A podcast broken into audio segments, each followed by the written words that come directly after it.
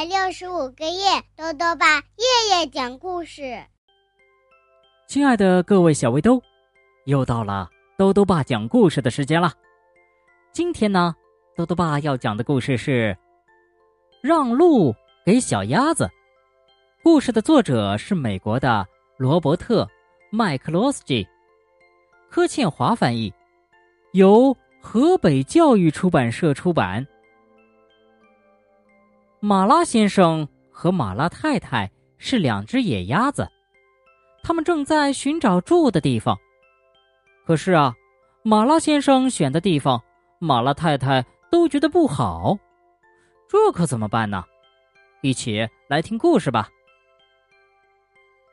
让路给小鸭子。野鸭马拉先生和马拉太太一直在找住的地方。可是每次马拉先生觉得看起来不错的地方，马拉太太都说不好。他总担心树林里有狐狸，水里有乌龟。他不愿意在可能有狐狸或乌龟的地方居住。他们只好一直飞呀飞。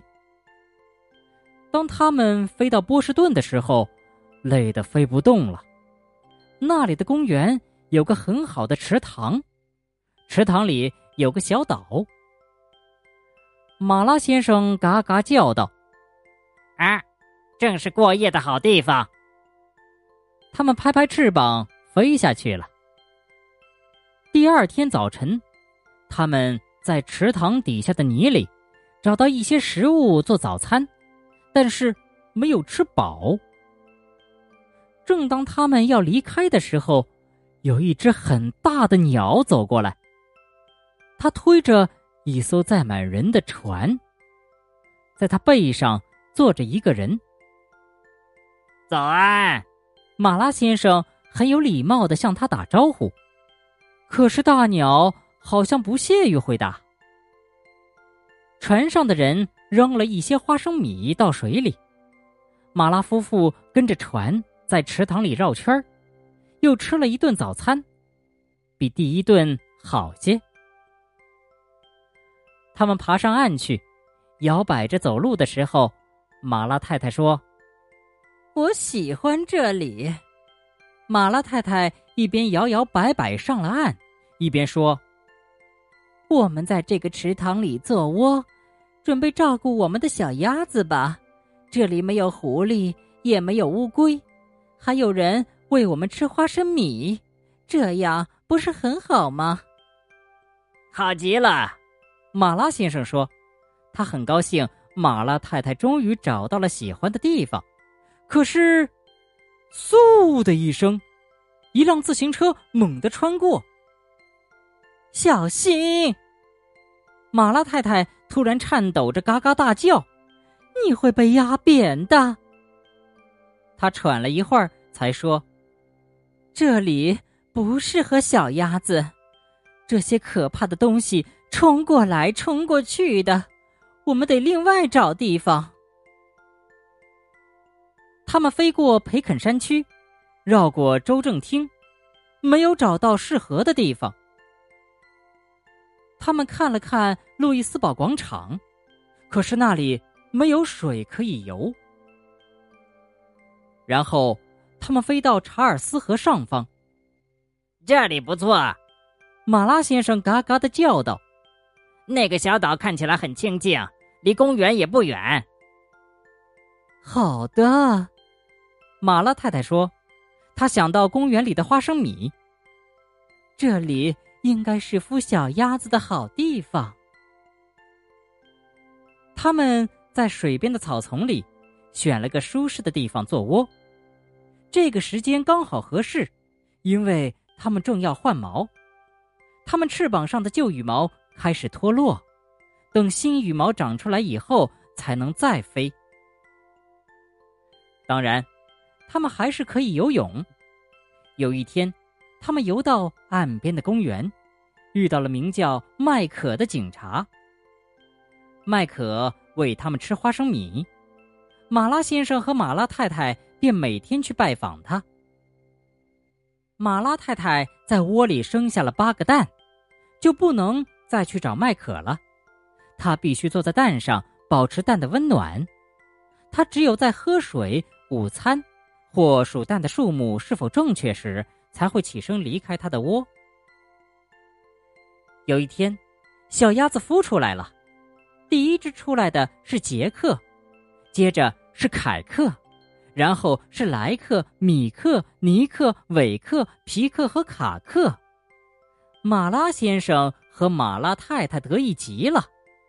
照顾这么多小鸭子是很重大的责任，这让他们非常忙碌。这天，马拉先生决定要去看看这条河的其他地方。他出发时回头嘎嘎叫道：“一星期以后，我们在公园里见面。”你要好好照顾小鸭子呀！